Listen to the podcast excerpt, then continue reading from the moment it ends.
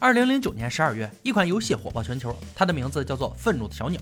火红色的身躯通过弹弓弹向猪猪，用自杀式的攻击来保卫自己的家园。各式各样的特殊能力让人目不暇接。看到游戏火爆后，又推出了电影，搞笑且热血的风格一时间吸粉无数，让留言终结者不禁想到了一则传说。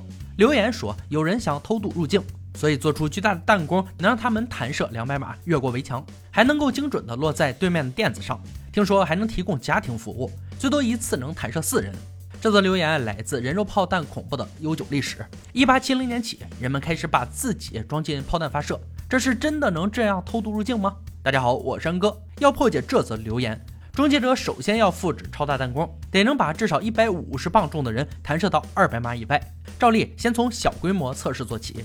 以此得到数据，再制作全尺寸弹弓、标靶、弹弓、高速摄像机。杰米、亚当实验道具全部准备就绪，二人开始回忆童年。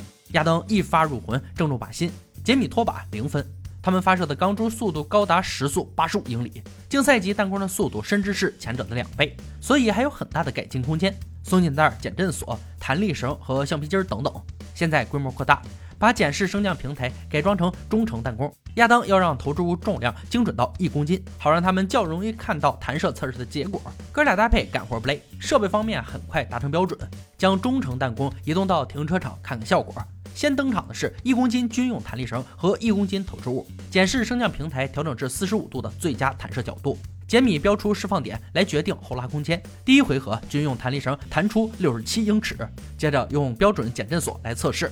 第二回合弹出了四十三英尺，第三回合的实心弹力绳三十八点五英尺，第四回合手术引流管，为了能释放它的全部潜力，向后拉了十四英尺，是其他绳索的两倍，张力三十七磅，高速摄像机拍到的加速度将近每秒一百英尺，超过了减震锁的两倍有余，比军用弹力绳还快百分之三十三，弹射距离也是军用弹力绳的两倍，表现非常优异。但规模加大后，或许得用六根引流管后来两百英尺。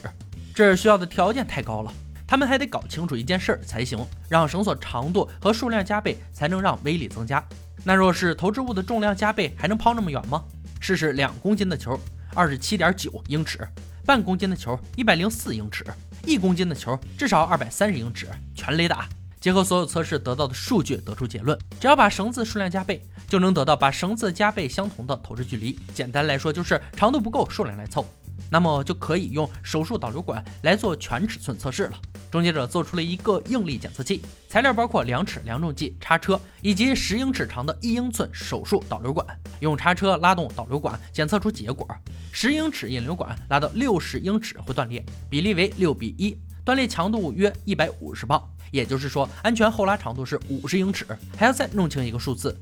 要多少根导流管才能将人射出二百码？一个加工后的保龄球重量能达到八公斤，约为假人老兄的十分之一。加工过程很简单，将保龄球钻洞，再灌入铅即可。随后，终结者带着充足的绳索来到橄榄球场。亚当每隔五十英尺做一个标记，测量距离。为了确保球门柱能承受拉力，他们首先用一英尺的导流管配上两公斤的球。弹弓来了个回力弹，吓坏了杰米。这危险程度极其之高。杰米在球带上加上一个固定链，卡住了球，导致其没飞出去，又弹了回来。赶紧设置个自动弹射装置来保住小命，有安全栓和遥控启动，确保不会出现意外。第二次发射很成功，投掷物落地距离为二百零五英尺。下面加倍管子数量和投掷物重量，两侧各两条引流管，配上八公斤的保龄球。结果保龄球被球袋绊住，只飞了二十一英尺。杰米发挥手工技能，临时编了个球篮，再次发射。这次更拉胯，球弹回来把摄像机都给砸掉了。再换上摄影机袋充当球袋。杰米赶紧向大家强调安全作业要做好，这才开始第三次测试。终于成功发射出去了，飞了七十七英尺。现在得到的数据已经足够建设真正的弹弓了。亚当认为，从成本和物理学来讲。把人抛出两百码有些太荒唐了，足足需要一万两千磅的拉力，所以还是以人肉炮弹的世界纪录为目标。杰米提议用两座无线电塔搭成 V 字形弹弓靶，用一排铅索加以稳固支撑。说起来简单明了，做起来那可是相当困难了。首先把七百美元的无线电塔组装起来，还得改造很多地方来安装绳索。亚当负责弹弓的制作，杰米则忙着建造全尺寸人肉炮弹的弹袋。建造过程不多赘述。造好之后，终结者来到一块岸边荒地，在此架起巨型弹弓，来试着把碰撞测试假人抛出二百码。不过，真的结果还是要试了才能确定。雇佣长臂吊车立起四十五英尺高的弹弓把，说这是全世界最大弹弓架，一点儿也不夸张吧？固定绳索的位置是个难题，他们要能支撑住弹弓把，还不能挡住弹弓的弹道。前两条牵索被焊接固定在废弃铁轨上。第三条牵索来确定角度是否正确。亚当拉紧第三条牵索时，问题发生，牵索所组成的三角形不够大，非但没起到支撑作用，还把支架给拉倒了。唯一的解决办法就是让两条牵索在弹弓前交叉，但这两者都不一定能成功。如果它飞得不够高或者不够快，一旦撞上牵索，整座弹弓把就可能应声倒塌。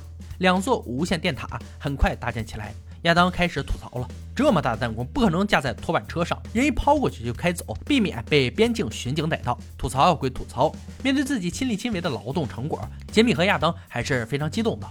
现在只剩一个问题需要解决：固定老兄，不让他掉下来，还不能在发射时卡住。趁着哥俩想办法，制作小组前来设立假想的美加边界。他们统一认为流言过于荒唐，不可能实现。就连杰米、亚当也不认为能成功。好在二人的主要目的也是在这儿，这可是全球最大弹弓，有什么比这个更酷呢？人肉炮弹的世界纪录是二百零一英尺。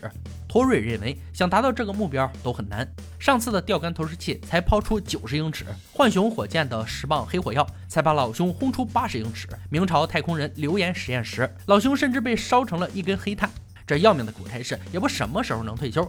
先用五十五磅重的苏西试试火力。亚当冒险爬上一座无线电塔，装设摄像机。安全起见，假人要留在原地，等着吊车把手术引流管拉上弹弓把顶端，确定能发挥出四千磅的张力。托瑞与格兰负责后拉吊车的驾驶。真人弹弓的实验终于要开始了。然而，在杰米指挥吊车时发生意外，一条牵索断裂了。但杰米迅速评估状况后，决定继续实验。吊车就位，倒计时三秒，发射。苏西被抛出了一百三十二英尺，和凯利预估的距离竟然一模一样。预言家现身了。再看看苏西被摔的那叫一个惨，别说活命了，能留个全尸都算祖坟冒烟了。费了点功夫，重新拉紧松脱的牵索，并增加一些额外的保险，再添上一对牵索。凯利与格兰则是把苏西的形态做了些改变，他们认为以胚胎的姿势会飞得比较远。这意思没练过瑜伽还不能偷渡了。一切准备就绪，第二轮实验开始。这次的吊车后拉很成功。亚当一声令下，弹弓发射，苏西挂在弹袋上，直接原地降落，缩小座椅空隙，避免卡住假人。第三次发射来了个屁！用来拉近弹弓绳的缆绳断了，吊车拉动距离超过了它的断裂张力。第二回合修补迅速完成。第四次发射测试启动，一百二十八英尺，高速摄像机显示苏西滑了下来，所以没有获得全部推力，真难啊！日落前只来得及做最后一次弹射了。老兄的替身兰迪上场，亚当对弹袋稍作修改，让兰迪做高一点。最后一次发射启动，终于成功了，投掷的相当远，一举越过边境，飞入美国领土。落不落在床垫上已经不重要了。实际上，这次兰迪依旧是滑落出弹袋，没有受到全部推力，但这足够让终结者兴奋了。他们打破了人肉炮弹的世界纪录，足足达到了二百一十一英尺。